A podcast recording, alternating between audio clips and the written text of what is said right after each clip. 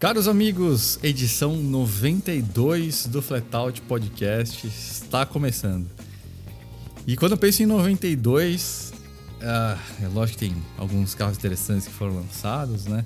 Mas eu, pessoalmente, eu só consigo lembrar de uma coisa diretamente quando eu falo em 92, que foi o ano que a gente viu em ação um dos Fórmula 1 mais impressionantes da história, que é o Williams FW14B que deu o título mundial pro, pro Nigel Mansell naquela temporada. O carro que o Ayrton Senna chamou de carro de outro planeta, porque realmente era. Assim, foi, é, foi uma das grandes revoluções da história uh, do automobilismo.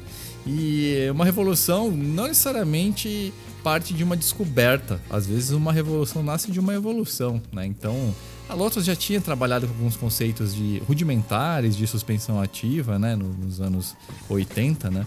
Mas a, o que a gente tem nesse Williams FW14B, além de uma das pinturas mais lindas já vistas na história da Fórmula 1 também, não desse carro em específico, se bem que ele consolidou, vamos dizer assim, a forma mais bonita, na minha opinião, dessa pintura, mas já tinha ali uns para lá de 10 anos já quase esse visual da Williams, né? Mas o que esse carro consolidou foi a junção de dois gênios, né? O trabalho do Patrick Head, né? O desenvolvimento da parte mecânica, especialmente da suspensão ativa, né? Como a gente hoje tecnicamente chama mais ela de reativa, embora tenha alguns lados dela que nunca ficaram perfeitamente claros. E a aerodinâmica de ninguém menos que Adrian Newey. Sim, esse Adrian Newey da Red Bull. Imagina, olha o cara em 92 já destruindo tudo. Imagina que esse cara não tem de bagagem, né? Porque ele tá falando de Fórmula 1 de 30 anos depois e o cara tá lá na frente ainda. Pensa num mago, é um cara como esse, né? Junto com tantos outros aí, mas. E o que acontecia é que esse carro, e fora o, o, o motor RS3C, né, o V10, 3,5 litros e meio aspirado da da Renault, que também tinha não só uma potência, uma confiabilidade absurda, mas também ele tinha um consumo razoavelmente é, moderado para a potência dele, né? Que chegava aí a casa de 760 cavalos, né? E também em packaging ele era muito compacto, permitindo também o, o, o Newey explorar bastante a, a, carenagem, especialmente na parte traseira dos difusores. Né? Mas qual que era o conceito aí principal do, do FW14B? A gente fala muito da suspensão dele mas na verdade é uma suspensão a serviço da aerodinâmica. Esse é o lance do FW14B. Quando a gente pegava os carros da Fórmula 1 da década de 70 e tinha lá aqueles uh, carros com efeito solo e tudo mais, a gente tinha uh, uma solução que era obrigatória você usar uma suspensão de carga incalculavelmente alta para você ter um carro que ficasse baixo, mas que não estolasse, né? não tivesse uma variação de altura nos túneis que eram formados, os difusores, né, que eram formados pelas entradas de ar na porção inferior, né? Então forçava-se a ter uma suspensão extremamente dura para você ter o um mínimo de variação ali de altura, até porque você tinha uma selagem lateral, umas saias, né, de borracha ou de alumínio, enfim, ou até escovas usadas posteriormente.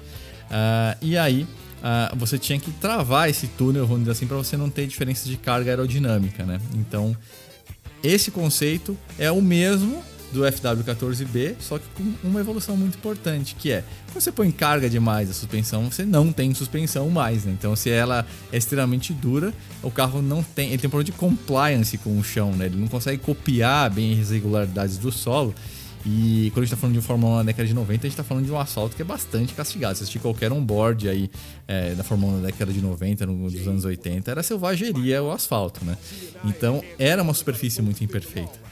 E aí a suspensão ativa, ah, esse desenvolvimento aí da, da, Williams com participação especial do, do Patrick Head, permitiu-se finalmente então que o carro conseguisse copiar o solo, mantendo a altura e mantendo o controle de rolagem e mantendo o controle de dive e, e, e de achatamento da suspensão traseira com carga de aceleração.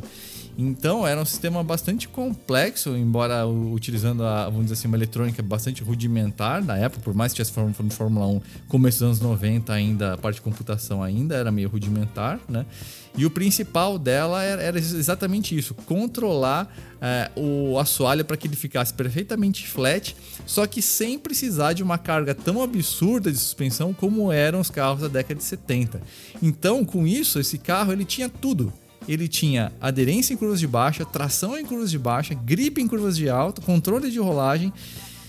O resultado era um carro que era praticamente impossível para concorrência. Para você ter uma ideia, uh, em Silverstone, a pole do Mansell foi 2 segundos mais rápido que o Patrese, que foi 1 um segundo mais rápido que o Senna. 3 segundos em cima do Ayrton Senna. 3 segundos para o terceiro colocado.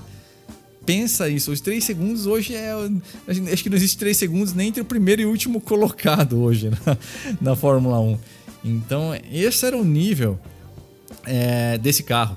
E é muito interessante, é, é agonizante, na verdade, se olhar um onboard de um McLaren nessa época, especialmente nas corridas. Por quê? Ah, as primeiras voltas, o carro está carregando sim, mais de 100 litros de, de, de combustível, né? Então ele está muito pesado. E, e, e, com isso você tem mais efeitos ainda na suspensão, né? E o Williams não.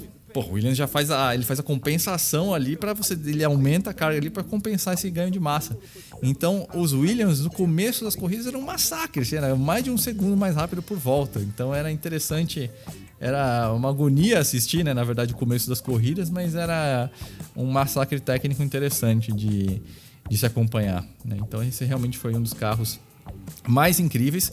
E só para terminar essa fala de introdução que já está meio longa, a gente essa foi a fase mais, vamos dizer assim, avançada do carro. Depois, em 93, teve o FW15, mas já com pneus mais estreitos, um carro que ainda performou muito bem. Mas, uh, vai lembrar, a McLaren em 93 também já fez várias evoluções, então o massacre não foi tão grande. E foi justamente esse conceito tão complexo que resultou no castigo para Ayrton Senna, porque quando ele foi andar com o FW16, a FIA cortou tudo e num prazo muito curto. E aí o que aconteceu é que todo esse conceito de, de assoalho do carro ah, precisou de uma suspensão muito dura para funcionar sem suspensão ativa. E aí era um carro muito, mas muito, muito arisco. Então a Williams levou muito tempo até conseguir é, acertar esse carro da, da, da Williams na temporada de 94. Tanto que ah, muita gente falava, não, que o, o carro do Senna estolou e por causa disso, etc. Hoje já sabe que a verdade é outra. Mas de fato aquele carro ele era muito duro e, e, e tentava rodar muito baixo no solo para tentar mimetizar um pouco dos efeitos que ele tinha com a suspensão ativa. Né? E aí era um carro que era muito ruim de gripe em baixa, tanto que o Senna rodou e perdeu a, o GP do Brasil na, na curva da junção, que é, parece um erro de principiante, mas só denota o quão difícil esse carro, quão traiçoeiro esse carro ficou, justamente porque foi um conceito todo criado em cima dessa, desse casamento, suspensão ativa e aerodinâmica avançada. Tirou a suspensão ativa, precisou de uma suspensão muito dura e muito baixa, e aí o carro ficou bem complicado. Ufa, falei, hein, é. E segundo, segundo. Não, mas foi legal a história, gostei, porque eu não me lembrava de tanto detalhe assim, foi legal. E, e tem uma outra história também. Né? Dizem que o Senna disse: na minha vez, cagaram o carro. E é isso. Por causa disso. É. Que tiraram tudo, né? tiraram tudo, e aí ficou com esse carro. Que... É, o, o, Flávio Gomes conta essa história. Acho que ele estava esperando o Senna sair do, do trailer, alguma coisa assim. O Senna passa por ele, olha pra ele e fala: Pô, na minha vez cagaram o carro e vai embora. Eu acho que é essa história, não tenho certeza. Se não for essa, me desculpe, mas eu, eu lembro. Não, mas é, é, é relacionado a isso, sim. Não, é. Eu não lembro desse, desse termo, mas. Mas, mas é bem isso, bem, né? É bem ele estava bem insatisfeito mesmo. É. Né? E, e 92, de todos os carros que foram lançados, McLaren F1. É. Ah, é verdade. Eu acho que é, é o ano da McLaren F1. É o ano da McLaren F1 que até hoje é referência absoluta e o valuation desse carro só mostra o quão, o quão incrível esse carro é até hoje, né? Então, acho que não tem nem muito o que, que falar, né? Detalhe que em 92 foi mostrado em Mônaco um carro que não era. não estava pronto ainda, né? Ele era um carro. Era igualzinho um carro real, só não tinha motor, né? Se pensar essas tudo era uma réplica perfeita do, do que ia ser o carro e foi realmente, né? Mas ele não andava, né? Vamos dizer assim. Com, com Eles entregaram força. o quê? 93, 94? Foi em 94 que acho que o primeiro carro foi entregue. Então foi, foi um, um. bom, é, é, o, é, o, estilo Gordon Murray, né? Porque é o que aconteceu com, é. com o G50, né? O, uhum. o G, é G50? Não, qual que é o nome T50. T50, desculpa. É. O T50, esse carro aí, também é uma coisa bem parecida, né? Apresentou um conceito uh, que não é estático, era funcional, mas Uh, não era o carro de produção final. E já se passou um tempinho e é, não começaram a entregar ainda, né? Se não me engano, não começaram a entregar ainda. Ah, com certeza não entregaram ainda, porque senão já estaria em todas essas páginas de super carros flagras desse carro andando por aí. É, não, não entregaram ainda. Ele tá. Mesmo esquema, ele fez o mesmo esquema. Ele mostra o carro, vai ser assim, porque ele já terminou o projeto, né? O que ele vai fazer depois, o, o Gordon Murray é um cara antiga, né? Ele faz o projeto.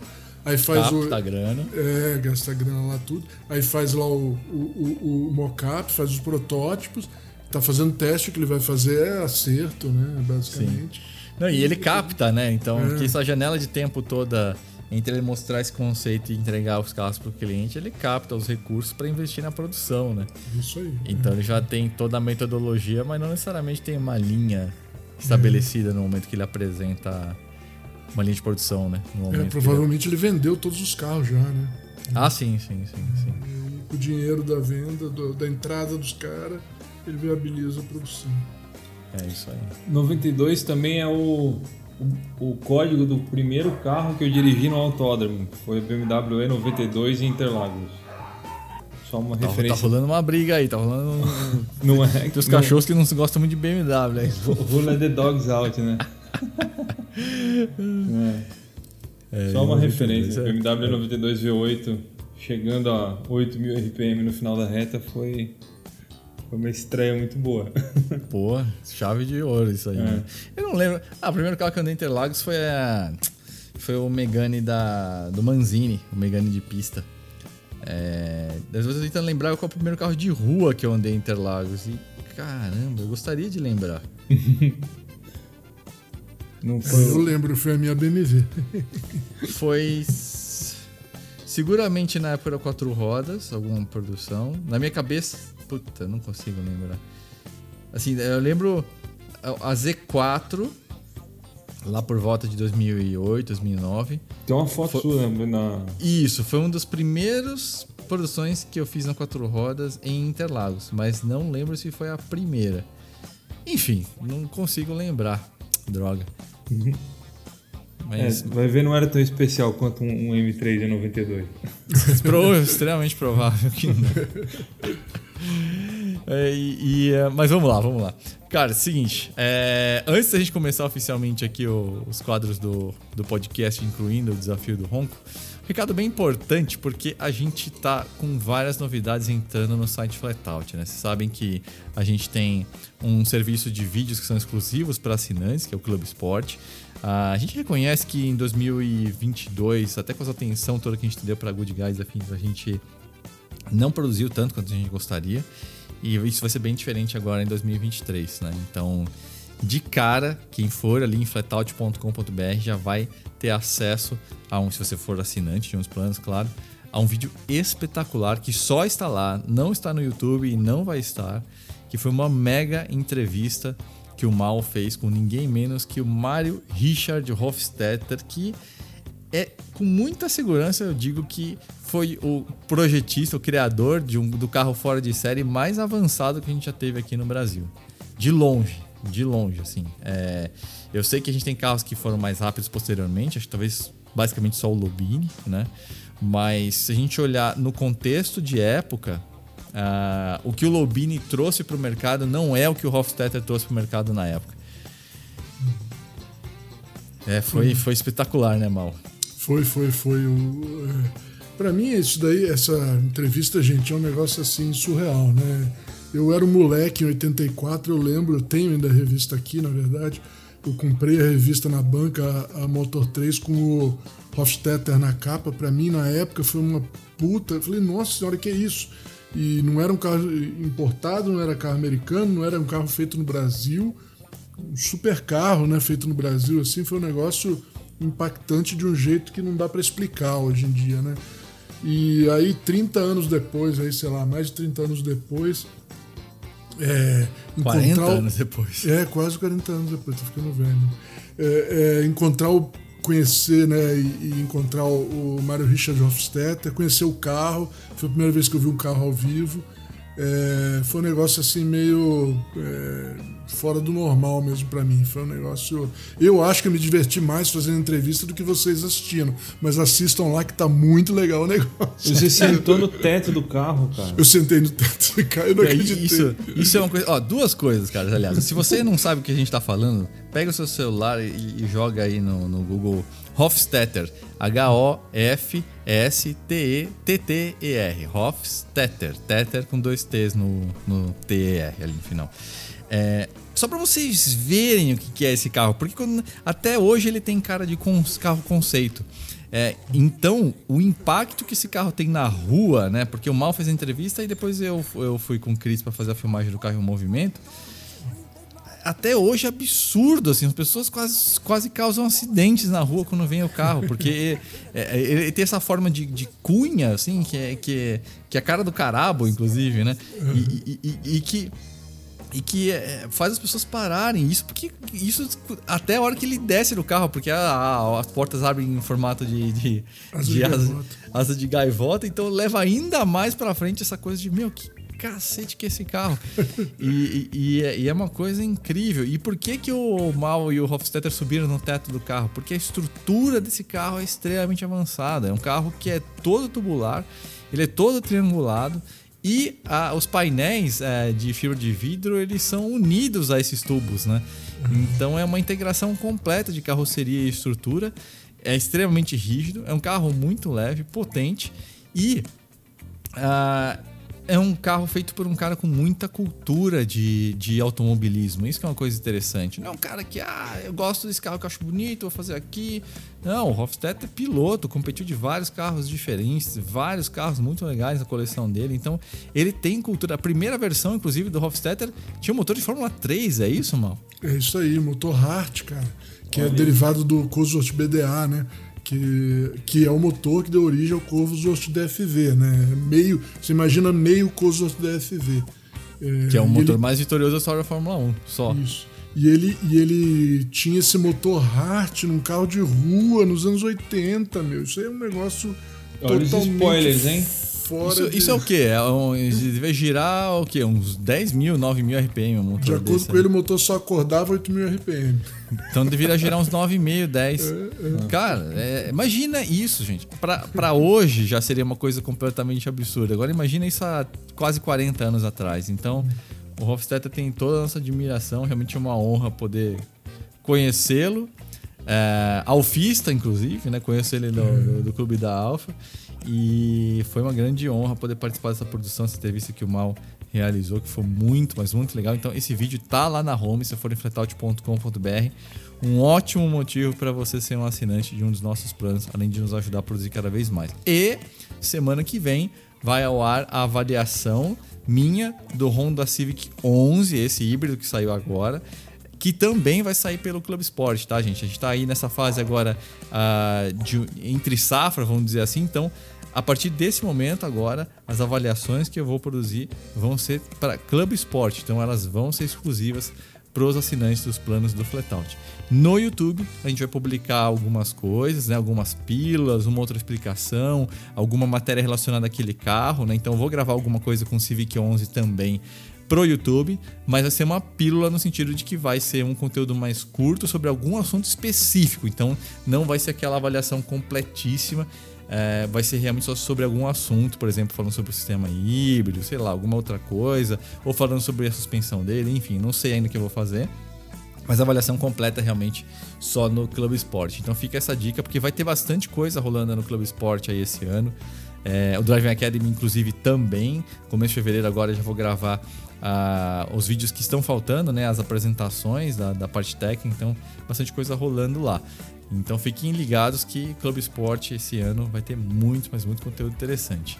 É, e aliás, já que a gente está falando de, de matérias, né? É, aliás, do Civic 11 hoje mesmo, né? Hoje, é, tecnicamente aqui falando da terça-feira, né? Mas ah, o Léo soltou hoje uma matéria explicando justamente esse sistema ah, híbrido do Civic 11 que tem bastante várias complexidades, né, Léo? É.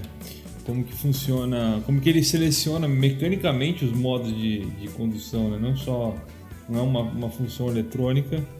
E como também ele não tem marchas, mesmo não, não sendo um CVT, né? Apesar de, de a Honda chamar, usar a sigla CVT para um dos modos, é, ele não tem, não tem marcha nenhuma, esse carro. Ó, o resumo da história de por que, que a gente fez essa matéria é o seguinte, pessoal. Por algum motivo que eu acho que é estratégico, a Honda não disponibilizou para os jornalistas muitas informações sobre como funciona esse sistema e quais são seus componentes, tá? Então, mega respeito, vários amigos pessoais, inclusive, que são jornalistas, colegas também, mas a gente viu algumas informações erradas sendo, sendo divulgadas e, olha, te falo que nem dá para culpá-los muito, porque realmente a Honda foi bastante uh, escassa nas informações sobre como funciona esse sistema, né? Então aí a gente foi atrás, investigou muito e aí essa matéria realmente disseca tudo que tem ali dentro acoplado ao motor, que é ciclo Atkinson, e como que realmente funciona esse negócio aí. E é, é bem interessante por vários motivos, né? Então é, é uma matéria bem, bem legal, né? É. E a gente já vai. Vamos deixar já aproveitar para deixar as matérias de destaque agora? Manda bala, manda bala. Vou deixar também a segunda uma outra matéria que é daquelas que a gente os mitos que a gente vai, vai procurar, eu fui atrás da, da verdadeira origem do Ford KXR. A gente já tinha escutado a história de que o KXR tinha sido um projeto não oficial dos engenheiros que tentaram vender a ideia para o pessoal do, da direção da Ford e eles compraram a ideia e o carro saiu.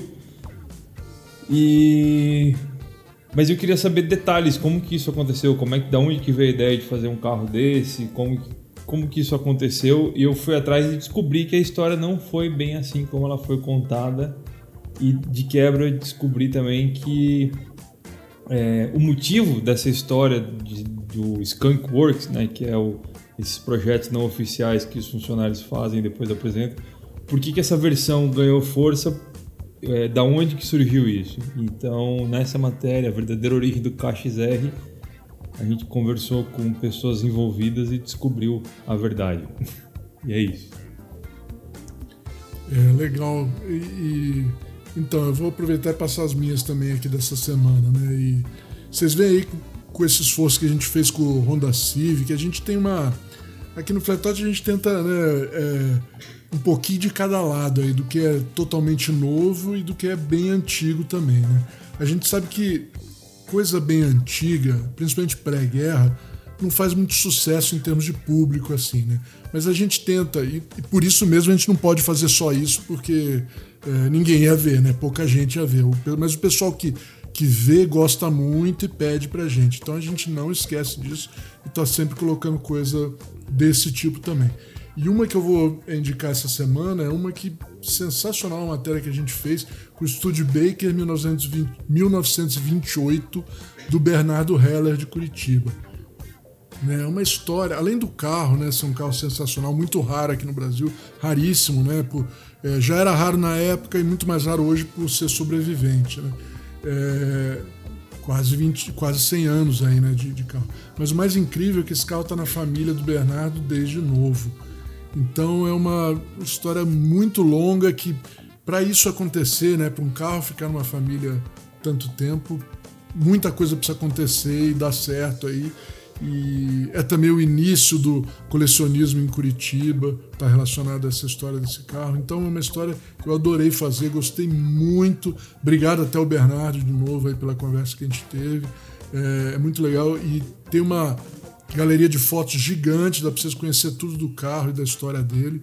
Eu acho que vale muito a pena vocês darem uma olhada nisso daí lá, tá bom? A segunda matéria que eu vou indicar para vocês também é uma matéria também que vocês vão encontrar em um lugar que é, é a segunda matéria da série que a gente está fazendo é, sobre os arquivos do Márcio Piancastelli, né? Vocês sabem, é um designer que trabalhou é, trabalhou na Willys e trabalhou muito tempo na Volkswagen e Auto Latina, né? É, nesse segundo capítulo a gente está falando sobre o SP2, que é um dos mais famosos trabalhos do, do Márcio aí, né? Estamos contando a história, tem imagens que, que a gente tirou dos acervos dele que eu nunca vi em outro lugar, então vale muito a pena ver também. Ainda vai ter mais partes dessa, dessas, dessa série aí, mas é, eu recomendo muito aí vocês olharem ela, beleza? Então vamos agora começar oficialmente o nosso podcast. Os quadros clássicos do podcast, né? já tá com o podcast rodando já quase meia hora. É, desafio do ronco, para variar. Dessa vez está com o Léo, hein? O que, que você aprontou, hein? Beleza. Eu não vou. Eu, eu, eu, eu desisti das dicas capciosas. Eu vou ser mais. é uma resolução de ano novo. Eu fui, fui à missa e falei: Deus, eu vou. Eu prometo que esse ano eu vou ser bonzinho com a turma do podcast.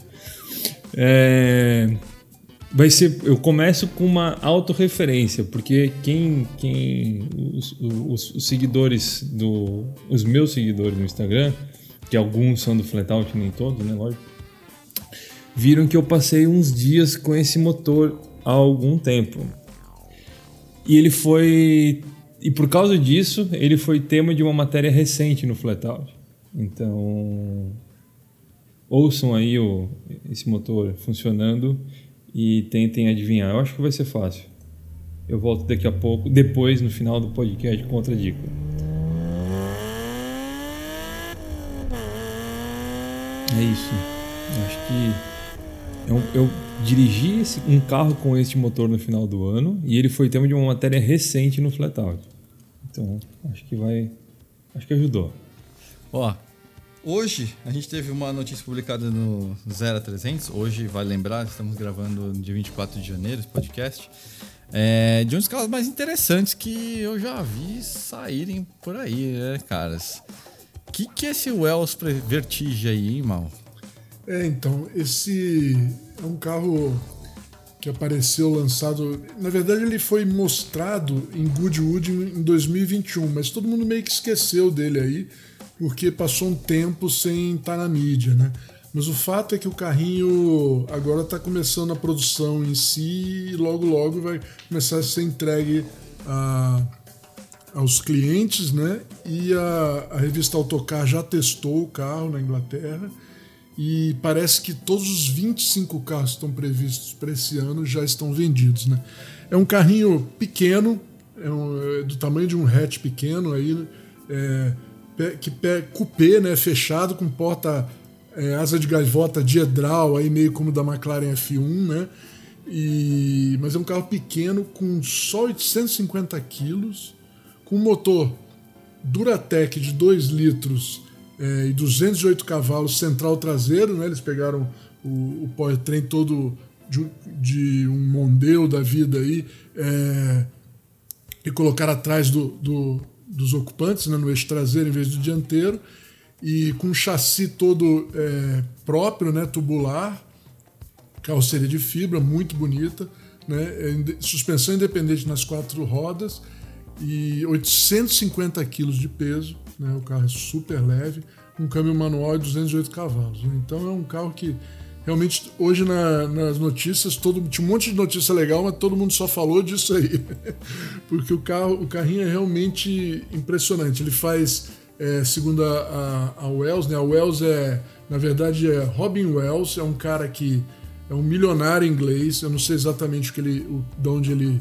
conseguiu o dinheiro dele, mas ele é um milionário, milionário inglês que diz que teve vários supercarros, mas ele queria um carro esporte. É, mais leve, mais é, que, melhor para dirigir, mas não queria Seven, esses carros muito cruz aí, né? Que não tem teto, não tem porta, não tem ar-condicionado, não tem nada, né? Então, e aí, é aquela velha história, né? O cara não encontrou um carro do jeito que ele gostava, ele fez um. Então o Robin Wells é, começou a fazer esse carro. Parece ser uma, uma fábrica bem legal, porque é pequena, focada em fazer 25 carros por ano, com um dono só. Né? Quer dizer que eu acredito que, que é um negócio que parece bem interessante aí, né? É, não está focado em lucro, super lucro, mas em pagar todo mundo, né? Ter um lucrinho e vender esses carros aí, 25 carros por ano. Custa só 50 só, né? É um grande um montante de dinheiro, mas para os dias de hoje, para um carro com esse desempenho, ele não é tão caro. Ele custa 50 mil libras, né? O que daria mais ou menos 320 mil reais aí na Inglaterra, né? Então, é, é, o carro faz 0 a 100 em 4,6 segundos e chega a 225 km por hora. Né? O, o, o Robin Wells diz que é um carro feito para ser rápido, mas não assustadoramente rápido. Né? É, é, um, é uma, uma coisa que eu acho que realmente estava, por incrível que pareça, estava faltando no mercado aí, né? A gente acha que não existe mais nicho é, escondido, né? Mas parece que ele descobriu um, né? Sim. O que, que vocês acharam aí? Ó, oh, para quem não viu, né? Eu vou tentar escrever esse carro é o seguinte. É, ele lembra alguma coisa como um cruzamento entre um, um Bianco com Lola T70, só que com uma proporção bem reduzida, assim, uma proporção meio de Lotus Elise. Então é, é um. É caramba, um... bem explicado, hein, Juliano? Caramba, meu. É pro, pro cara que não meu. tá vendo caramba, o carro. Caramba, caramba. Boa, é isso aí mesmo. exatamente isso. então é, é, um carro que, assim, ele tem esse visual bem sessentista, né? Isso que eu achei legal. Eu acho que ele vai muito em cima de, da, da, daquela coisa que o Alpine A110 uh, fez, né? Só que com um grau de purismo maior, né? Então, câmbio manual, uh, provavelmente tem menos assistências, né? Ele é, ele é, ele é mais leve, né? Quanto que pesa o Alpine A110 mesmo, aliás? Uma tonelada. Mil quilos? Gravada, gravada. É. Um pouquinho é, então... menos nos mais, mais baratos, o R é uma tonelada. É, então a gente tá falando de um carro 150 quilos mais, mais leve. Esse número, 850 quilos barra 200 cavalos, é difícil, caras, para essa turminha assim do... E dentre eles, vários amigos meus, inclusive, mas é pra essa turma do postinho, que é só potência, pega na Bandeirantes, não sei o que é difícil essa galera entender o que é guiar um carro com esses números, uns 800 a 900 quilos e 200 a 250 cavalos, porque não existe nada com muito mais potência que você vai dirigir que é legal como esse balanço. Ainda mais quando a gente está falando de carro de tração traseira. E é muito difícil conseguir um carro que faça, que tenha esses números, né? Então é, é, é incrível. Porra, eu te falo que é, eu te falo que eu cobicei, cara. Fazia tempo que eu não cobiçava um carro assim, novo que nem esse aqui, meu. É, gostei muito do design, mas especialmente do conceito, da ideia do, desses números de peso. Entre eixos eu dei uma olhada, 2,37. Só como referência aqui, ó, qual que é o entre eixos do Chevette, o Mal, você lembra? Deixa eu ver se eu acho aqui. Da Alfa eu sei que é, eu sei de, de cabeça, 2,37. Chevette é 2,39. Então, oh, da, da da Alfa é 2,35. Esse carro é 2,37, Chevette é 2,39. Então você tem uma ideia do que é um trechos curtinho, só que com motor central traseiro, né? E é, achei de bom, muito bom gosto o carro. Eu gostei bastante. Da direção, isso aí deve ser sensacional. É, foi feito para isso, né? É. E você tem um coupé que tem ar-condicionado, né? Tem tem. É, tudo bem, os vidros você sobe manivela, é um vidrinho pequeno, não sobe. que a, o vidro tem uma curvatura, né? Só tem uma uhum. janelinha daquelas para você pagar o pedágio, né? Mas o carro tem ar-condicionado e, e, tem um, uma telinha de. Dá para ver na foto que ele tem uma. do interior que ele tem uma telinha multimídia, né? Uhum. Normal aí. Mas os instrumentos todos analógicos, câmbio manual, volantinho é. pequeno, sem airbag. E, e você vê na, na, na, foto anterior que tem umas bem pensadinho aqui. O cluster de instrumentos está junto com a coluna de direção. Então, é se você regular a altura da coluna de direção, ele vem junto, né? Não, o volante é. não cobre ali uma parte dos, dos, instrumentos e tal. É, fica sempre encaixado no volante, né? É. Não, eu babei litros aqui. Eu, é. putz. Como referência, 50 mil libras, você compra um Volvo XC40 na Inglaterra. Ou um, um um Porsche 718 Cayman de entrada. Nossa, é, não, tá perfeito. Ou BMW M240i na Inglaterra, então, né? Exato. Aí entra aquela história que a gente sempre fala, né? Não, mas pô, comprava um M3 usado, não sei o quê. Beleza, mas é, é, esse é o problema. É muito difícil de conseguir materializar o que é guiar um carro leve assim. Então é. é você prefere um carro pesado, mais potente, legal. Até porque eu também gosto de carro americano e tudo mais. Mas é que é difícil. Se, se não experimentou, não dá pra. Não, não dá e, pra. É, não tem como.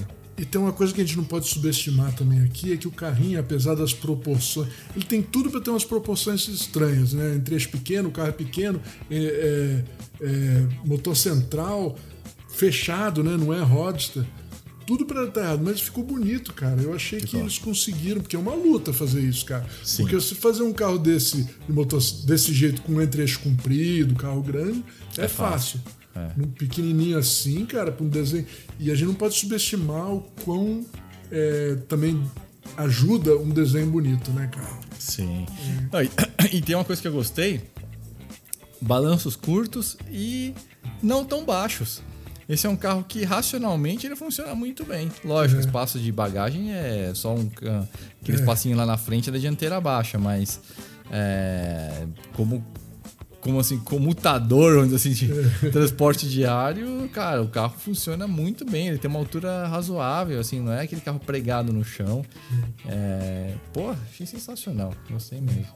E pneu, pneu não, é, não é muito largo, porque o carro também é leve. se- Seção 195, né? Os caras estão falando. Então, É. É, ele segue bem a escola do Gordon Murray, assim, né? Assim, Não, não há excessos no carro, né? Tanto É. estéticos quanto funcionais. Né? E eu acho interessante essas histórias. Isso é o tipo de coisa que pode dar certo, sabe por quê? Eu acho. Porque o cara tá fazendo, ele falou assim, ele fez a conta e falou, vou fazer 25 carros por ano e vai pagar minha, minha fábrica aqui. E o cara é o dono da fábrica inteira. Então ele não precisa, e não é a fonte básica de renda dele, né? Então não tem nenhum investidor pedindo para crescer, né? Não tem muita coisa aí. Ele vai ter que gerar investimento uma hora aí para quando tiver que substituir, mas enquanto estiver vendendo este carro aí, eu acho que o futuro é lindo para ele, né? Sim. Ele vende 25 por ano, não precisa subir preço, não precisa, né? Acho bem interessante também. Vamos ver, vamos ver se vai dar certo. Agora, do outro lado da sala de justiça, Tem o Corvette E-Ray. E-Ray. Errei. Errei, tá fácil de falar Corvette. aí mesmo. cara. errei. Então, esse é o nome que pro Brasil devia mudar. então, Corvette E-Ray. Deixa eu te explicar o que, que é um Corvette E-Ray. Todo mundo tava é, especulando um monte de coisa aí, né? Vai ser totalmente elétrico, vai ser um. Vai ser que nem. É, motor vai ser só um gerador. Tinha um monte de. Tava todo mundo querendo saber como é que vai ser o E-Ray, né? No fim, até que não ficou tão é, pro lado do elétrico aí. Ele, na verdade, o que ele mudou foi o seguinte: tem um motor elétrico na frente, completamente desacoplado fisicamente do motor normal do Corvette básico, que é o que é o mesmo LT2 de 500 cavalos, aquele motor de válvula na cabeça, mas com comando só, né, um small block Chevrolet de 500 cavalos, totalmente desacoplado, né? E, e só que esse motor lá na frente, ele ele funciona basicamente como tração nas quatro rodas. Ele, ele faz com que o carro tenha tração nas quatro rodas e, e, e adiciona 162 cavalos e 16,8 NKGF de torque para a potência do, de 500 cavalos do motor traseiro. né? Ele adiciona. Então o carro ele tem um total de, deixa eu pegar aqui, de é, 664 cavalos, né? E então é, e, e tração nas quatro rodas, né? Esse motor ele pode ser usado para tracionar o carro sozinho, mas só a, a, a, GM coloca como aquele modo stealth, né? Modo furtivo, sem barulho para você sair de casa sem fazer barulho de madrugada, né? Mas anda só 8 km, somente elétrico. E se você passar de 70 e poucos quilômetros por hora, automaticamente o motor a gasolina lá atrás liga, né? E esse motor também ele ajuda o motor a gasolina somente até 150 km por hora. É, desculpa, 240 km por hora, né, que é 150 milhas por hora. É, ele desliga depois, porque para economizar bateria também, né?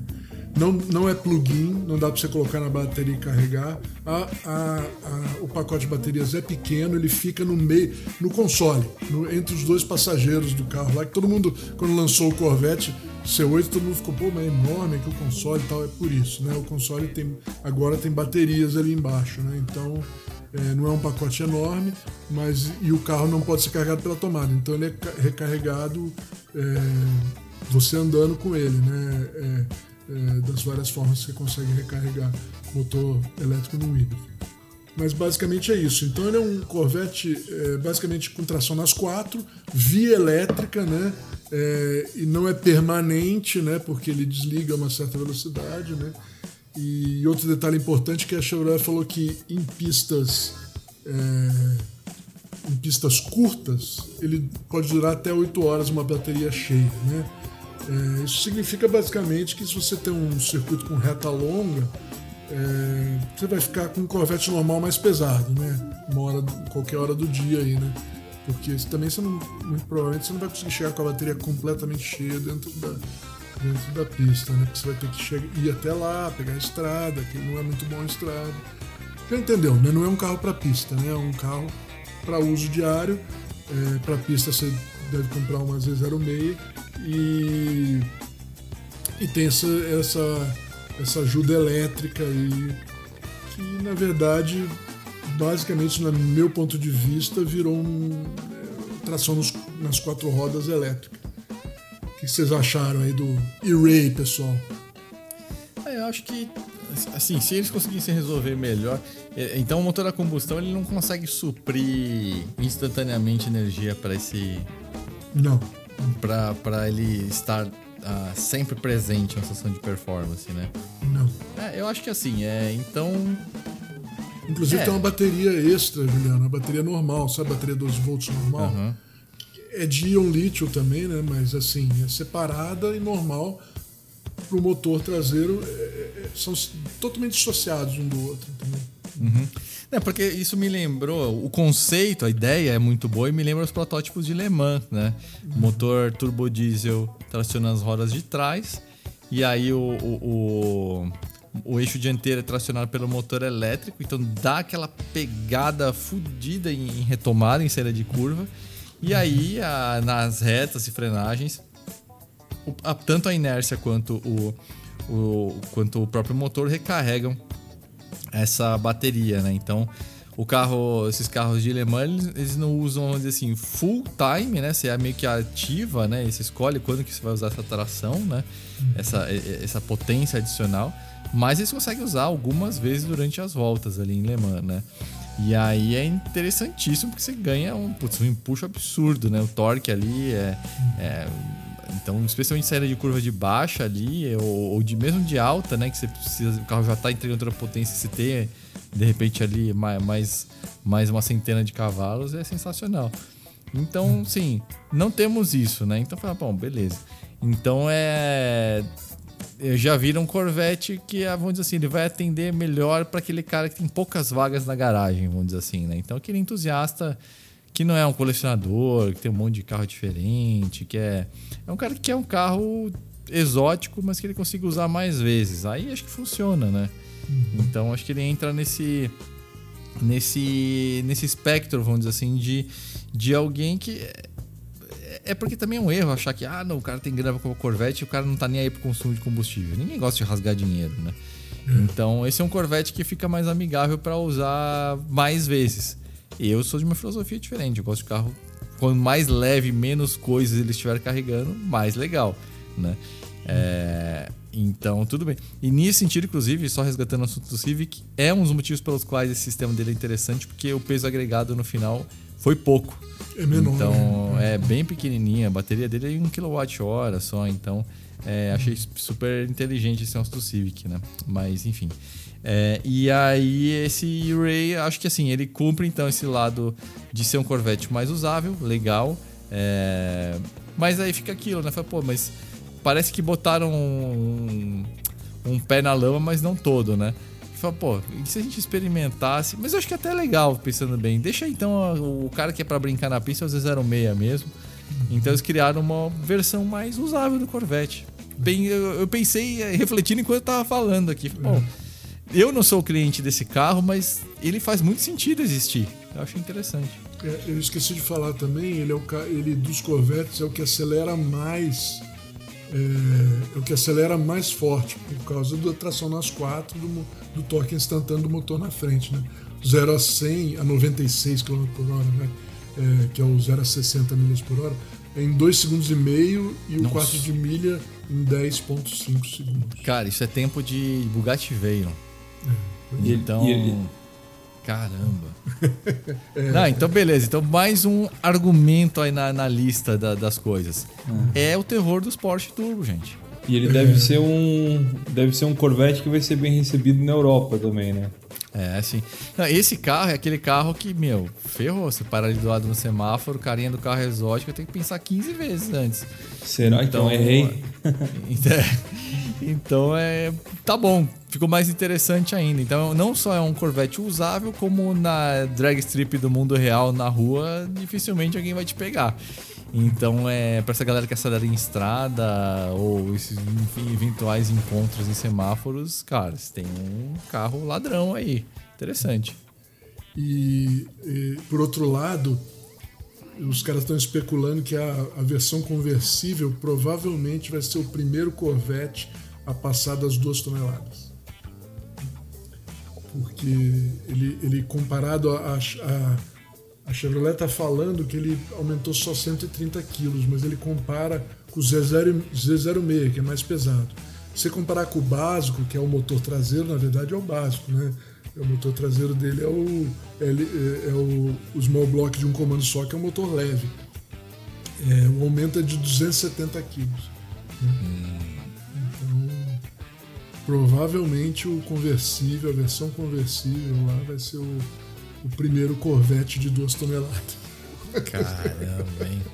Duas toneladas. Bem-vindo ao mundo novo, cara. Esse, esse é o mundo novo. Brave New World, né? Em Wells e Ray estamos falando em quase 2,5. em Wells Vertige, desculpa, estamos falando em quase 2,5. É, é, é verdade, é verdade. É verdade. É. Mas sim, eu, eu acho assim, é, a, a Chevrolet até, eu acho que eu esperava ele mais eletrificado. Eu esperava que ele fosse tivesse mais bateria, sem medo de passar das duas toneladas e tivesse uma tomadona lá para você colocar na parede. Era o que eu imaginei. A parte de ser motor dianteiro e tal, até porque o carro de motor central traseiro se, se, é muito fácil você fazer isso, né? Coloca o motor S lá na frente e brinca com ele. Só que eu pensei que ia ser mais eletrificado, né? A, a, a, a Chevrolet foi tímida até nisso, né? Eu acho que.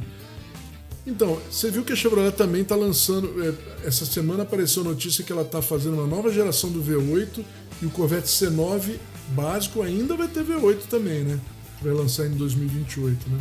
Então, acho é, que ela a Chevrolet tá... ela tem uma história de amor com os V8, né? Na época é. que a gente tinha. A Chevrolet nunca deixou de oferecer o V8 no, no, nos Camaros e Corvettes, né? Então desde que o Corvette foi trazido Corvette, né? Então a gente tem um período meio obscuro ali da Dodge, da Ford ali, né? Aquela fim da década de 70, começo dos anos 80. Mas a Chevrolet nunca abriu mão do V8 no, no Camaro e no, e no Corvette. Então acho bem legal, acho bem coerente. É, então eles estão, assim, eles foram.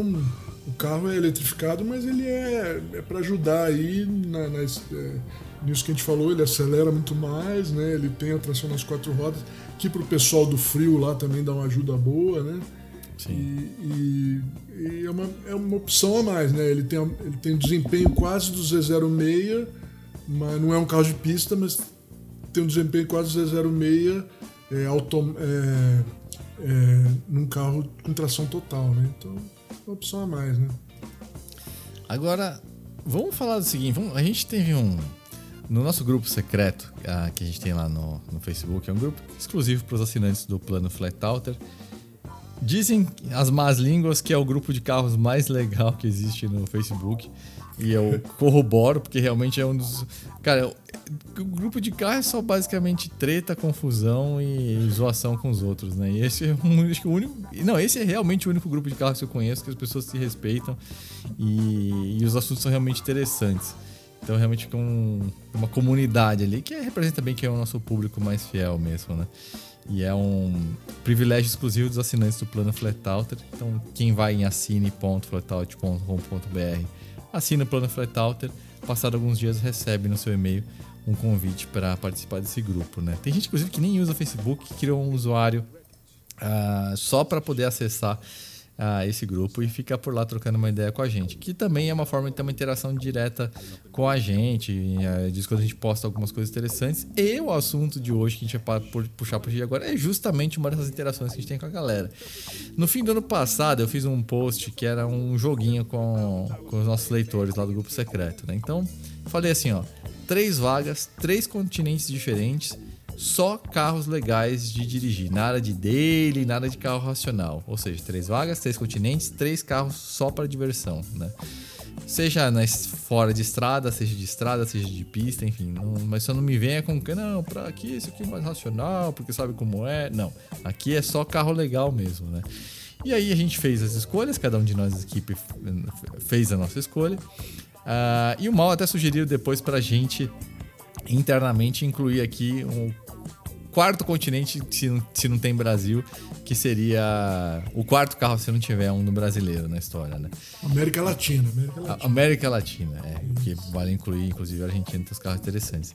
E aí, é, não só os nossos, mas a gente vai falar os nossos aqui, né? Mas a gente vai falar também alguns da galera, que tem umas, umas coisas bem interessantes que os caras escolheram. Até tem gente que é engraçado, tem gente que tem um gosto mais parecido, a gente tem um gosto completamente diferente do nosso. Então vamos, vamos fazer assim, ó. É, vamos começar com os nossos. E aí cada um de nós escolhe, mas na ordem, né? Até pra gente não, não perder aqui, né? É, vai, vai, escolhendo aqui meio que próxima ordem que tem aqui, que a galera foi respondendo. E aí a gente uhum. comenta alguma coisa também do que, os leitores sugeriram, que tem umas coisas interessantes, né? Quer começar aí, Mal? Começa aí, Juliano. Começa você. Tá. Ó, no meu critério, é, no post que eu fiz no Facebook, é, é tão óbvio que eu, eu, até pus como segunda opção. Na Europa, e é lógico que essa é a minha própria Alfa, né? Porque ela, inclusive, preenche essas caixinhas que a gente tava falando, né? Um carro que na configuração que eu quero montar vai ter um pouco mais de 200 cavalos e menos de 900 quilos, que é a equação que é perfeita pro que eu gosto de tudo que eu já dirigi na vida, né? Beleza. Então, vamos riscar esse carro em nome de um jogo menos previsível, né? E aí, qual que seria a minha escolha imediata uh, na sequência que a gente está falando de Europa? Aí seria um Caterham 7. O 7 ele vai levar essa, essa equação adiante, né? O 7 é um carro de 500 quilos, mais ou menos. É, tem versões de cento e poucos, até 200 e muitos cavalos, tem versão turbo e tudo mais. Eu acho que a versão mais legal do 7 provavelmente são as mais retrôs, então vai ser um carro que vai estar tá mais no lado baixo da balança, né? Vai estar tá ali nos seus 500, 500 e pouquinhos quilos. É, com um Durateczinho aspirado ali na casa de uns 150, 170 cavalos.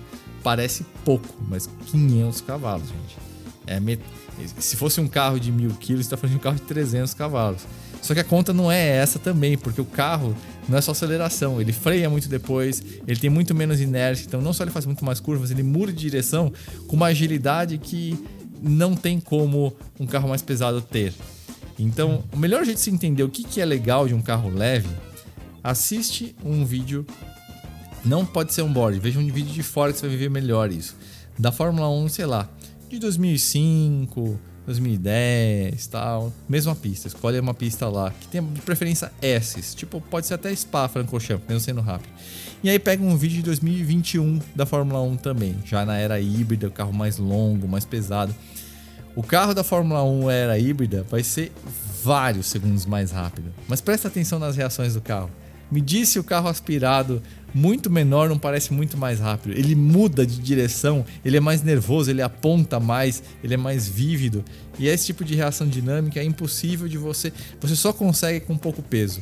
Você pode pôr muito pneu, pode pôr aerodinâmica, você pode pôr o que você quiser, pendura o que você quiser no carro, você não vai ter esse efeito, entendeu? Agindo no seu corpo. E isso é a maior droga no melhor sentido da palavra. É, é, você consegue experienciar, experienciar isso com um carro leve. Então esse é um argumento pelo qual a minha escolha seria o Caterham 7 para esse, esse jogo. E aí, entre a Alpha e o, e o Caterham, tem uma questão que é muito mais pessoal, né? Eu, pô, eu acho a Alpha mais bonita, mais interessante, cativante no sentido não muito pessoal. Experiência pura de dirigir, eu tenho, tenho bastante segurança em dizer que o Caterham vai ser algo mais eletrizante, né? Então, por isso ele está na opção uh, que eu vou elencar aqui. Para a segunda vaga, é, junto aqui dois continentes de uma vez só, né? Que é a Norte América e, e a América Latina, Brasil, né? Que é o Mavecão 302 V8. Pode ser GT ou não. Inclusive, eu gosto bastante do super luxo, os basicões, né? Inclusive, essa semana eu vi um post lá do César V8, né? O cavalo. Ele andando num super luxo branco nevasca com aquelas rodas tipo NASCAR, né? Pretas, assim, com aquelas janelas de forma de D. Putz, perfeito para mim. É esse tipo de visual que eu gosto mais no, no Maverick. E, e o Maverick, tem, eu tenho uma relação uma história pessoal, né? Que é o primeiro V8 que eu dirigi na vida. Então, eu tenho lembranças muito carinhosas com esse carro. E, cara, e, e, o ronco do V8 Windsor Small Block, já falei umas 15 vezes aqui nesse podcast. Para mim é o ronco mais bonito entre, entre os V8. É, é, uma coisa assim, é, ele é ardido, ele tem um potencial de giro muito grande. Aliás, quem segue o Arthur Graxa Lima lá, o, ele montou uma configuração nova daquele Maverick absurdo dele. Agora tá girando 8 mil RPM o carro dele. Faz um ronco de NASCAR, assim, foi uma coisa alucinante. Então é, esse é um carro que eu gosto muito, muito. É, e inclusive, em termos uh, de estrutura, ele é mais sofisticado que o Mustang. Né? Ele é uma plataforma que nasceu depois, é mais rígida, né? Então é, é, é, um carro superior ao Mustang, tecnicamente, apesar do Mustang ser mais bonito, né? Mas eu tenho essa. Nossa, tem alguém aqui com um carro silencioso aqui subindo, ó. Eu acho. Bom, pela troca de marcha é dupla embreagem. É, então, eu, esse seria a minha segunda vaga, né? Um carro street. Não ia fazer um carro track day, não. Um carro assim, meio. Ah, puta, os 350 cavalos, aspirado, legal, girando 7 paus, mas suspensão só um pouquinho mais firme, roda 15 mesmo, pneu BF Goodrich, sabe? Carro de rua mesmo, assim, sem, sem ir para essa de carro de track day e tal. Até porque para pista seria o Seven, né? Então esse carro seria mais para curtir, acelerar e ter essa experiência mais muscle car mesmo, assumir a experiência muscle car. E aí, indo para o continente, uh, indo para o Japão, indo lá para a Ásia, um carro que eu pensei que seria muito legal seria o famoso Silate, né? Que é o, você pega um 180 SX e coloca à frente de um Nissan Silvia S13, né? Então por isso que fica essa mistura de Silvia e é, 180, né? Então vira Silate o nome do, do, carro. E é um. Cara, esse seria um carro que eu montaria mais pra drift, brincar assim, cartódromo e tudo mais. É, isso provavelmente não vou realizar nessa vida, porque essa brincadeira de drift vai muito dinheiro, é muito pneu, é muita coisa que você desperdiça em recursos, né? Então, mas deve ser legal. Eu gostaria de ter um carrinho para brincar de drift e nessa vaga dos sonhos, um carro como esse que tem um entre-eixos curto, quatro cilindrinho turbo, eu gostaria bastante de ter. Então essa seria a minha configuração bem estranha, aliás. É um Seven, um Maverick e um Silate. Pô, Juliano, você roubou um meu aqui, então eu vou ter que trocar, tá? Adivinha qual que você roubou? o Caterham, o Caterham, é lógico. Esse é o nosso eu... Piques, né? É, ter... Aliás, devia ser isso. Na próxima, vamos ele riscar também o Seven, porque a gente sempre vai escolher o Seven. Então, é, é muito óbvio. Tem uns carros que tem que ser bloqueados no nosso esquema. senão, senão perde a graça da, da é. brincadeira. É, uma perguntinha: no, no, carro americano pode ser aqueles híbridos, não? O carro. Hum. Híbrido. Tipo uma... cobra. Tipo cobra. O híbrido raiz. Tem, ah, é. não, tem, tem, tem, dois tipos de híbrido. Tem ah, o, híbrido... o híbrido de verdade. O híbrido. Não, mas, tá bom, o, o híbrido de verdade é outra coisa. Assim. É. Eu acho que ele quis dizer outra coisa. O híbrido. Que queima borracha de... e gasolina. É. é. Não, não, não, o híbrido. Porque quando a gente fala do híbrido raiz, ainda assim tem dois tipos. que é o de é um é, carro europeu. É, mas é a mesma categoria, porque. Que é um ele carro pode... europeu com motor americano. É, porque ele pode ser um carro americano com motor europeu, mas é mais difícil esse ter o contrário, né? É, você não tem o contrário, você não tem o carro americano com motor não. europeu. O não. híbrido bom era, era, era o motor americano com chassi europeu, porque o chassi europeu sempre foi melhor do que o americano em termos de, né, de, de dirigibilidade em geral. Enfreava mais, fazia mais curva, etc e tal. E o motor americano, tradicionalmente, hoje está muito misturado, isso não, quase não dá para ver a diferença. Mas antigamente o motor americano era melhor, porque ele era maior é, em deslocamento, mas, mas não era grande fisicamente, né? ele era leve e potente, simples, durava para sempre. Então, então o pessoal falava que o melhor dos dois mundos era o híbrido, uhum. que era um chassi americano com um motor. Não, desculpa, chassi europeu com motor americano. E tem outra coisa, esses motores americanos não tem frescura, né? Porque É. os motores europeus são mais dependentes de packaging. Ah, depende de onde pôr, ele vai esperar aquecer, não sei o que. Motor americano você põe de frente, de trás, na diagonal, radiador na frente, atrás, o negócio funciona, de algum jeito Funciona. funciona. E, e preparação é fácil, barata e abundante, né? Tem peça. e- Então, é até tipo, os anos 70, o motor americano era, era o motor que todo mundo queria no carro, né? um motor forte americano, um V8 basicamente, né? Tinha outros também, mas basicamente o V8 americano. E queria um chassi europeu, né? Que é o E caso eles do Cobra. vendiam. E eles vendiam, que também é essa outra diferença, né? Você vai bater lá na porta da Ferrari, imagina que o Enzo ia te vender um motor. É, também. Tem essa também. É isso aí. Então, eu vou falar, então, botar o Cobra como um, como um carro americano aí, tá? Porque o Shelby era o cara que vendia o carro. Ele comprava o chassi da, inglês da AC, né? Colocava o V8 Ford, o câmbio, e botava os seus pneus Goodyear, né? Que ele era representante da Goodyear na época. E mais um monte de coisa que ele fazia aqui.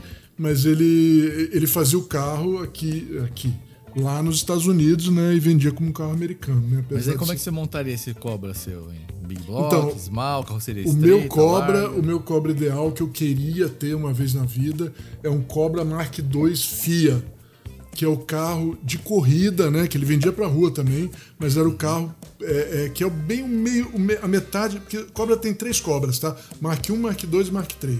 O Mark I era 260, no final teve uns 286 também, small block, né? 289. 289, né, small block, é, todos é, motores high power, né, motor com carburador quádruplo, comando e tal, mas assim, 260 era 4.2 litros, o 289 4.7 litros, depois teve o 427, que era o big block é, de 7 litros, né, e o Mark o Mark II, a maioria deles, a maioria não, todos eles eram 289, o Mark I teve tanto 260 quanto 289.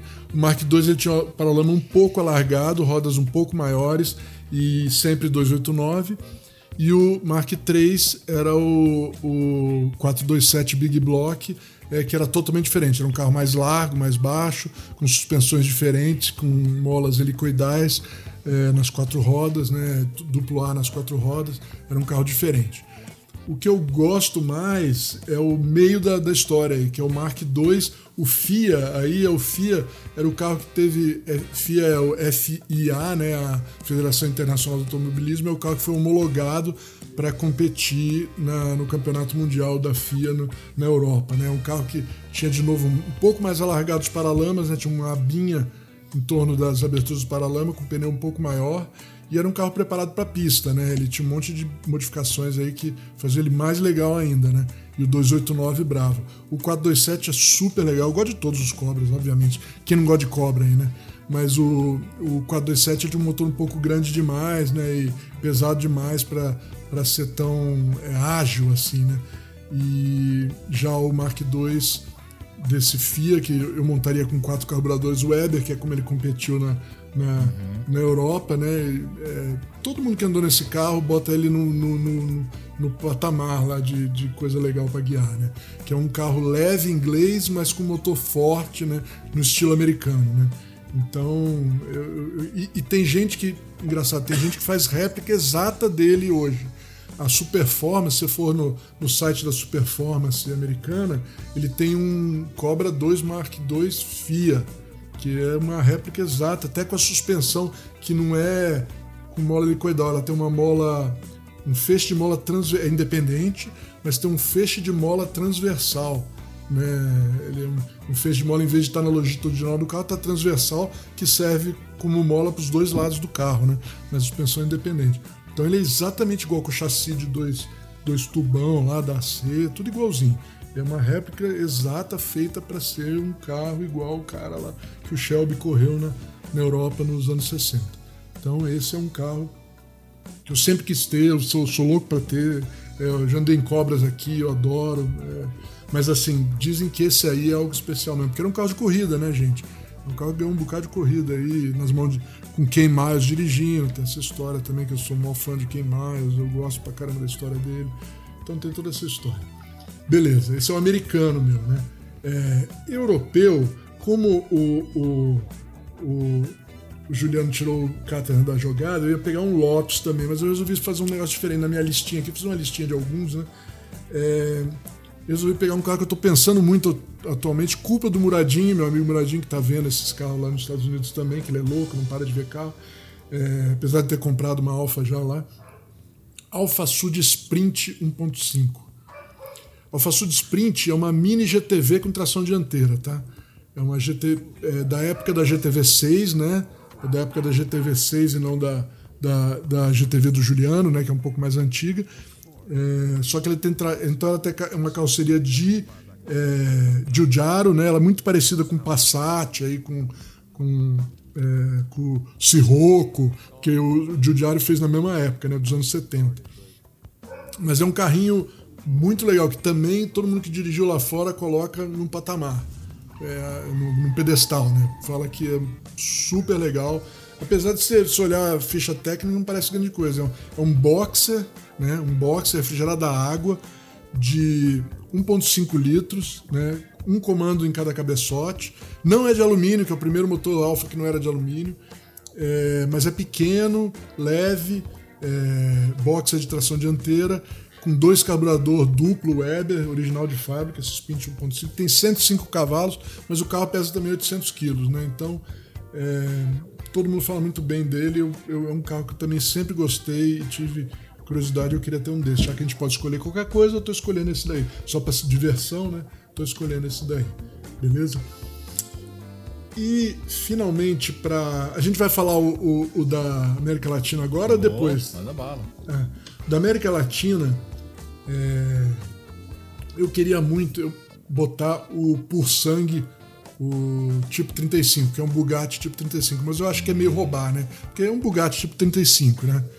É, que ele é feito na Argentina, para quem não sabe, a Por Sangue ela faz réplicas exatas, né? até o método de fabricação mesmo de Bugatti dos anos 20 e 30, né? Então eu ia falar do Bugatti tipo 35, mas eu acho que é meio meio roubar aí, né? Porque um Bugatti não é um carro é, da, da, América do Sul. Então eu vou colocar o Puma 1500 GT 1969, né? que é um carro brasileiro, né? É, que é um dos carros que é, por, muita gente fala ah, é só um Fusca com carroceria diferente, né? Mas tendo andado num, cara, é um carro que não me sai da cabeça. O motor é mais bravo do que, do que os Volkswagen normal que que eu já andei. É, apesar de ser só um 1500, ele é, eu acho que tem um, tem um comando lá, tem dupla carburação. E é um motor bravinho, nervoso, com barulho sensacional. O carro é mais curto, né? o trecho é encurtado. É, você senta numa posição diferente, bem no meio do carro, com as pernas esticadas no chão. É um carro muito pequeno, muito pequeno, né? É, esse que o 69 ainda tem o chassi de Carmangui, então ele tem é, freio a tambor nas quatro rodas, mas cara, e daí freia pra caramba, anda pra caramba, é gostoso, tem a traseirinha, traseirinha esperta em trecho curto. Um carro que eu, a direção é sensacional, o câmbio é sensacional. É um dos carros mais gostosos que eu, que eu já andei na minha vida. Eu gosto muito dele. Então, Puma GT 1500 GT 1969. Boa. Aliás, só um parênteses aqui, você falou de Argentina, esses cult builders. É. Tem um outro, o Nestor Salerno. Tem. Ele faz aquela Alfa 1900 C52. Puta, que é, que é aquela versão que é que é basicamente a, o famoso disco volante, só que a versão sem, sem aquele conceito todo, né, nos, uhum. nos paralamas, mais estilo cobra, assim, né, mesmo, que é, que é o Fianchi Stretch, né, com os paralamas magrinhos ali. Putz, grila. Nossa, lembrei desse carro agora. Espetacular. É, o meu, o meu por sangue seria um tipo 43 Roadster.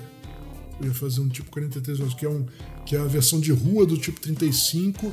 E a carroceria Roadster era igualzinha a do, a do Ford Roadster. É, tipo modelo A. Então, e eles fazem 8C também, né? Alfa 8C. Fazem Alfa 8C, 2300, faz.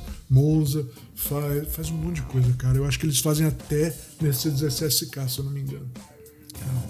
Os caras fazem a mão, né, cara? Mas assim, é caríssimo, caríssimo, caríssimo. Mas, cara, se comparar o preço que estão pedindo um carro europeu aí, feito à mão aí moderno, não tá caro, não. Quanto sabe? que. O cara é quanto? Eu acho que é, a última vez que eu vi, que faz tempo, era coisa de 150 mil dólares. Um tipo 35. Ah, mas pro processo todo envolvido, Porra. vocês não estão entendendo. Quem, quem Porra. conhece já sabe o que que é esse pessoal da Pur Sangue, mas se você tem o tempo, depois dá uma pesquisada. A gente tem matéria, inclusive, no, no Flatout disso aí, né? Acho que tem. Cara, é, é assim, não é um carro que parece. Não, é o carro. É assim, é uma recriação no sentido mais literal, mais literal até do que, é, do que essas coisas que também são incríveis que a GTO faz lá na Inglaterra. Não, aqui os métodos de fabricação, inclusive, são São os são, mesmos. são os mesmos. Então é, é uma refabricação, assim, não é um carro que é O igual. motor, inclusive, Lá né? no interior da Argentina, numa cidadezinha chamada Paraná, que é no meio do nada, do nada, numa fazenda, existe uma réplica de Molsheim dos anos 20. Da fábrica Bugatti de Molsheim. Uma réplica, a fábrica inteira. Os métodos, o jeito que fazia, tudo, o jeito que forjava a coisa, o jeito que. Tudo, uma réplica, é uma coisa incrível, inacreditável. É, mas existe. é isso aí. Cara, um- acabei de encontrar aqui na Cla- and Classic. Olha o quanto que não valoriza esses carros da Pur Sangue. Um 8C deles, Hum. 345 mil libras, cara. Um seminovo de 2000, semi- 2008. É, eu, entendo, pelo que eu entendo, eles têm uma lista de espera que eu também. Faz tempo que eu olhei isso, mas era coisa de quatro anos. Você encomenda hoje, em quatro anos você recebe um carro. Ah, e você paga, você paga o, o valor, o extra pra receber mais rápido. Nossa, um extra aí de 100%, hein? Caramba. Que é o que acontece também nesses carros da Alphaholics, né? Os, esses- os carros feitos pela Alphaholics têm um É. ágio absurdo, esses seminovos. É, tudo que tem espera assim é, acaba tendo, né? Coisa incrível. E aí, Léo, qual que é a sua, o seu trio? Pô, Pô, faltou você- o meu, faltou o meu Oh. da, da, da Ásia só. Ah, Oh, fala é aí. verdade. O meu da Ásia é o. Vou ser rápido.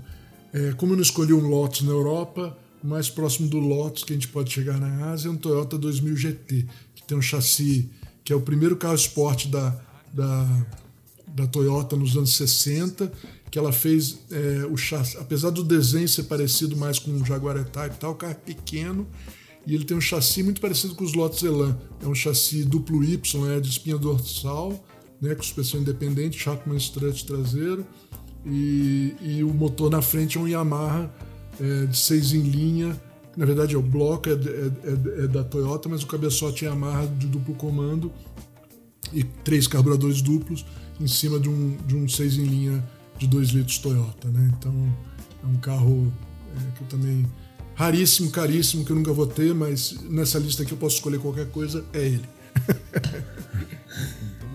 Vocês foram muito projetistas aí, né? Eu, fiquei mais na, no- nas coisas prontas.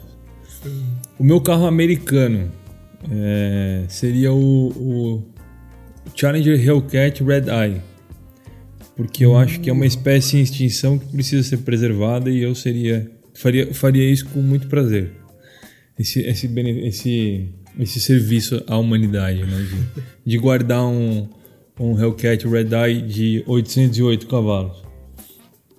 Acho que. Wideboard, né, Léo? É, wide body, tipo, é o, o, o exagero completo americano em forma de um carro, né? Tipo, é tudo. Bela escolha. é. O europeu seria uma Ferrari Dino. Esse carro existe, inclusive, né? Mas ele, ele é tão perfeitinho que eu acho que eu ficaria com ela. É, é uma Ferrari Dino com motor Dino V8, que é um motor que saiu nas 348, depois na 355, saiu turbo na, na, na, na F40, na 288 GTO. É é um- alguém fez um, um restomod desse carro. Ele ficou famoso na internet uns 4, 5 anos atrás. Que é uma Dino preta com motor V8 no lugar Ah, do motor lembro. Sim, é V6. do David. Lee, é aquele lembro. colecionador de, Isso. de Ferrari. É um chinês, putz. Da, da. Califórnia, né? Que É. acabou ficando conhecido, inclusive, porque a Ferrari, não sei qual que foi o carro que eles fecharam a porta pra ele, absurdo. Eu não lembro se foi a La Ferrari. Foi a, Não, foi a, a Enzo? Não, foi a, foi a Ferrari, a Ferrari ou a, ou a F. é, foi, algum, foi algum dessas super Ferraris. A Fuck, eu acho Cara, que foi. Um mega colecionador desse, Uhum. puta acervo de bom gosto, sei lá por que raios É. é, não, não, não incluíram esse cara e eu excluíram. É. E, é, e esse carro realmente dele ficou sensacional. E seria essa, ela só precisaria de um volante menor para eu poder dirigir, né? Porque É, então, essa agora Porque- essa é porque a eu- eu- nove, né? que eu é- caibo na Dino, mas Ah, você preciso, cabe? Preciso, já- é, preciso do volante menor só, mas eu caibo. O que eu não caibo é na berlineta boxer, que o que me deixou impressionado, porque eu, eu achava que a berlineta boxer ia ser maior que a Dino. Mas ela, o, o banco já, acho que a parede de corta-fogo dela é muito inclinada, muito, muito é, 90 graus, né? Muito reta. Então acho que Bom, é, considerando que a Dino original era V6 e a É. BB é um Boxer 12, eu acho É. que eu- explica-se fácil porque que é, então porque é, é- é da verdade, Dino é. mais- É, esses carros você tem que dirigir meio de perna aberta, né? E volante no meio, você tá ligado? É, não, né? então, você entra com. Mas mesmo com, com a perna aberta, o volante cai no meio das pernas. assim. Isso, então, perna aberta e volante no meio. é, então você tem que. Tipo, se diminuísse, tipo, sei lá, uns. uns um- é, uns. uns 3 centímetros de diâmetro do volante, acho que já dava. Já, da- já ajudava um pouco. É, Você pode fazer o que o Gordon Murray faz em alguns carros dele, né? Tira a forração do banco, põe o banco direto no assoalho. É. O Murray é um cara muito alto também, tem mau Senta, gosto. senta no chão. E aí você meio que senta no, no chão, assim, o banco bem mais duro e mas pelo menos E boa. ergonomicamente. Porque isso é muito frustrante, assim. é, É. tem uma coisa que, que faz o coraçãozinho rachar é quando o carro não tem ergonomia. É. Então tem vários carros que, putz, eu sou vidrado. Puta, na hora que eu entrei, sentei, não me encaixei, eu falei, putz, Ford. o Ford amor morre na hora, tipo. É isso aí. Não, o Ford, o Ford GT moderno, não o V6, o V8. 2005, né? Assim, Tipo, cara, é- a ergonomia dele é perfeita. Você entra, tipo, o volante na sua frente, pedais alinhados, tudo certinho. Completamente oposto do original, né? Que, que era todo torto. Mas, tipo, por um pixel a porta fecha. Tipo, se eu, tiver com, se eu tiver com o cabelo um pouco mais comprido, já prende o cabelo na porta, assim, porque tem aquela, aquele, aquele recorte pelo teto, né? sim. E, tipo, por pouco que não. que não. Que eu não consigo usar aquele carro. Mas aquilo lá daria pra usar. Mas eu escolhi um Challenger, um Challenger Hellcat pro, pro meu americano. pra Ásia, o carro asiático, que eu acho que. Eu também, eu também não iria. Não, não, não teria muita, muita frescura. Seria um Honda NSX da original, né? O 90, e- 91, 92. Ou NSX, né? O carro que, um carro, o carro japonês que ninguém lembra, né? Quando fala do carro japonês, de um de super carro japonês.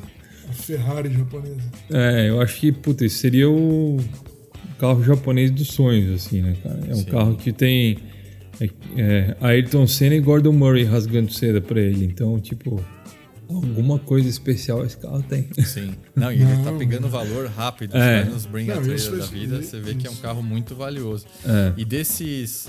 É que é, é um- é um carro. Não sei que ele é complicado, mas ele, ele é um carro que virou.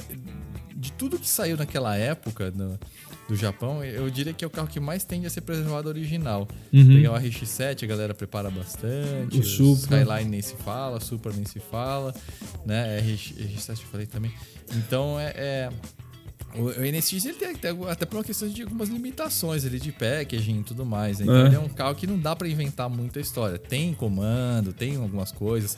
Tem a versão Supercharger que saiu depois, né? Tem a Type Então, R. É, tem os caras que fizeram, que fazem os NSX Turbo e tal. Então Uhum. tem, até tem.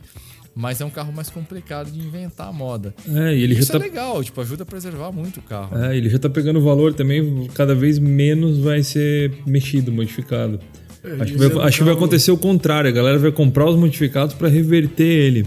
Ah, sim, isso Porque- já... É, Essa, essa relação com o Senna e com o Murray, principalmente com o McLaren F1 disparando de preço, né? O McLaren F1 no final de 20 anos atrás ele não chegava a um milhão de dólares. Hoje ele já. Eu acho que ele é o carro mais novo a chegar na- no. a ultrapassar os 10 milhões de dólares. Sim. Se eu não me verdade, engano. acho que já tá chegando em 20. É, já não, já chegou em 20, já tem alguns Já por 20. passou de 20. É, mas ele foi o mais novo a chegar a 10 aos 10 milhões de dólares. Ó, Então, tipo. 20,5 milhões em 2021. É. Não, já passou. sim. Tem nego falando aí em torno de 28 milhões de carro. É, então, tipo. Aí, ah, eu quero ter alguma coisa do que o Gordon. ah, no, no- no- do universo Gordon Murray. Ah, é o Honda NSX que inspirou o F1. É meio, também por isso, né? É um- E seria, e o- seria minha escolha. o NSX também ele era um carro que desde novo ele era caro, né? Esses uhum. carros todos Supra, essas coisas estavam ele, ele era um carro caro, né? Então, 3000 GT, né? É, ele era bem mais caro que esses carros. Sim. É, então ele já era tipo um exótico entre os japoneses. Né? Sim, né? Então é. já quem comprou também já não era o cara que comprou já para diferenciado. É, é. É. é, um carro assim, carroceria de alumínio, biela de titânio. Ele tem um DNA mais nobre, né? Uhum. Muito legal. Ó, oh, caras, a gente vai. Agora a gente tá chegando para de uma hora e meia já de episódio. Então o que eu vou propor é o seguinte: no próximo podcast a gente parte para pegar as escolhas do, do dos nossos leitores. Da aqui. galera. É, é. É. Então, só, só dar um teaser aqui, um negócio muito legal que eu vi aqui de passagem. Olha só como esse cara foi criativo. Ele pegou. É, na, no, nos Estados Unidos ele pegou o Monte Carlo 71, estilo Tokyo Drift, que foi um dos carros de cinema que é mais legais que eu já vi. Eu acho até em alguns sentidos ele é mais legal que o Charger do Toreto. E, e aí o cara entrou no Japão com Fairlady. Um, é, ele pegou aqui um carro azul, meio que é o estilo lá do Wangan Midnight. Então é, é uma seleção meio cinematográfica, assim. Vai ser bem legal isso aí, cara. Tem.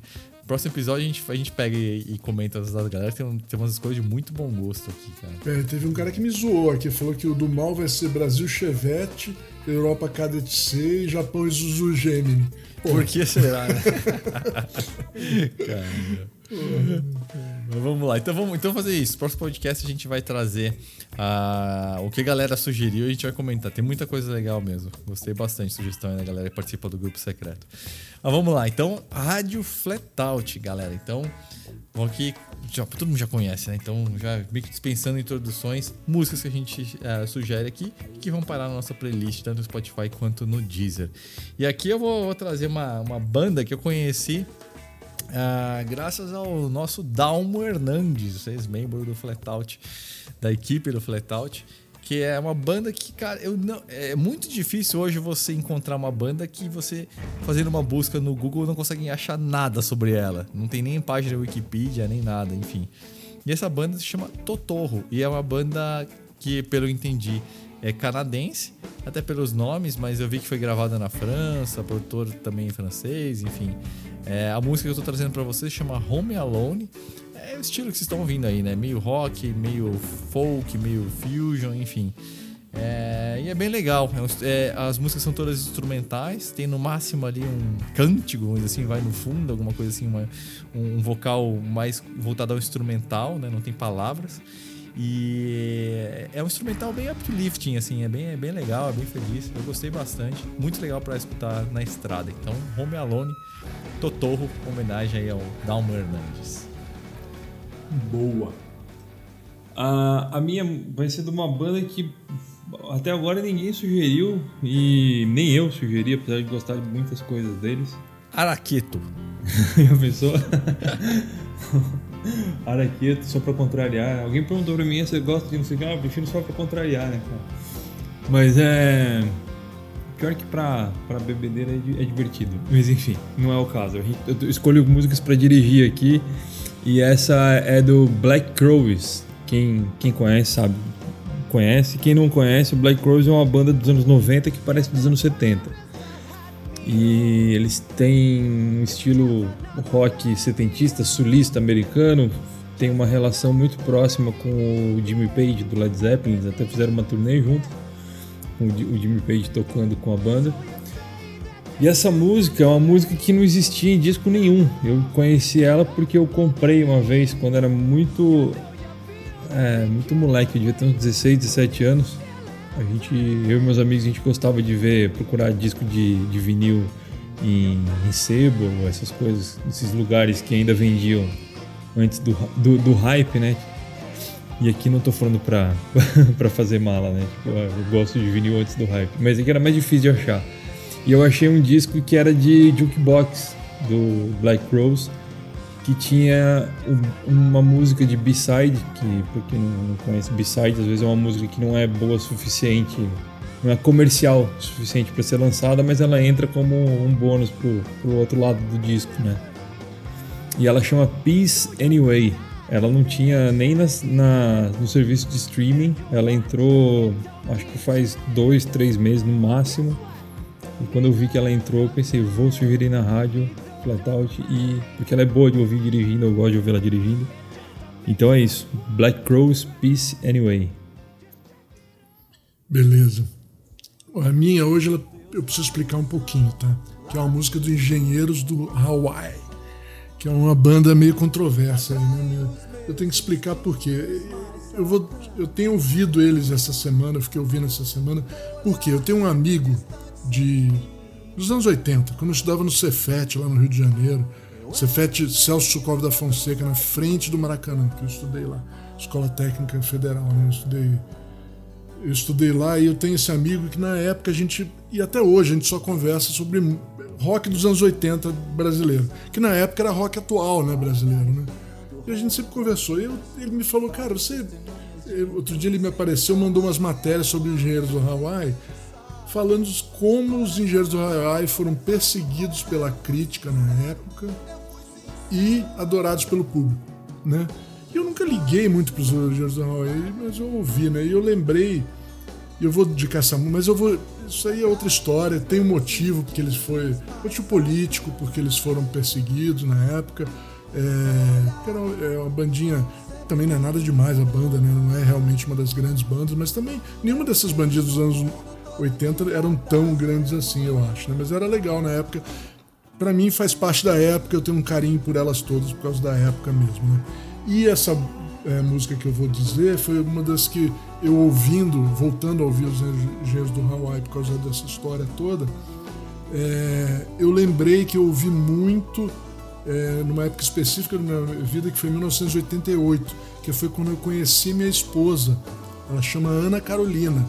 E essa música, além de falar da Ana, ela fala de cigarro no cinzeiro, cara embriagado no espelho do banheiro. São coisas que era muito da minha época de moleque é, em São Paulo, em 1988. Né? Ela foi lançada em 1988 e não saía do rádio. A música chama Refrão de um Bolero, tá? dos engenheiros do Hawaii. Do Hawaii. Beleza? É isso aí. Boa. Muito bom. Bom, desafio do Ronco, hein, Léo? E aí? Tem que ser uma bom, dica que não pode ser tão pessoal agora, né? Não, é, agora vai ser tranquilo. É, eu tinha falado que essa, esse carro foi tema de uma matéria bem recente no Flatout. É, inclusive por ser uma coisa meio. outro mistério que a gente desvendou, né? Isso aí já, já vai ajudar, eu acho. E o carro em questão já apareceu no Flatout Classics também. Então, eu acho que, sei lá, foi um mistério, apareceu no Flatout Classics, eu usei ele no final do ano e me inspirei para fazer essa matéria recente. Acho que com ronco aí talvez dê para descobrir. Vamos ver se dá, vai. Ouça um pouquinho aí e eu já falo. Essa, esse esporro sonoro aí que vocês estão ouvindo é o motor M54 da BMW. Motor 6 em linha que foi feito de 2000 a 2006. motor tinha 2.2, 2.5 e 3 litros. Esse que vocês estão ouvindo é 3 litros. O que eu usei foi o 2.5. Mas todos eles são é, têm a mesma característica, as mesmas características. É um motor que gira solto, gira suave, é muito sonoro, sobe de giro fácil, gira relativamente alto, 6.800 a headline desses motores. É, e ele também foi a base do S54 do M3 E46, né? Que também tem essas características de girar solto, suave, ser sonoro, só que ele vai até 8.000 RPM em vez de 6.800 RPM. E a matéria recente foi sobre o, o, os, os BMW com a placa FDT, que foram os carros com essa motorização e câmbio manual importados para o Brasil pela própria BMW do Driver Training, tem a história completa nessa matéria. São os BMWs modernos mais raros do Brasil, foram, são só seis de cada, cada, cada tipo. E, e, aí, e, o carro que eu dirigi foi o 325i, é, que saiu no Flatout Street, Flatout, é, Flatout Classics, aliás, que chamava o BMW do meu amigo Raul, que é na verdade sobre o, o amigo do dono do carro, né? Que por acaso é meu irmão. E aí eu, foi o carro que eu usei entre, entre o, no final do ano, perto do Natal, e me inspirou a escrever tudo isso e também a, o desafio do ronco de hoje. Acho que, que Acho que deu pra perceber que era um 6 em linha, pelo menos. Vai, galera. Boa. Então é isso aí, É. cara. Chegamos em uma hora e meia exatas agora de Olha só. Flatout Podcast. Então a gente se encontra na próxima edição, galera. Valeu aí pela presença mais uma vez. Valeu, cara. Até semana que vem. Valeu, pessoal. Um abraço até semana que vem.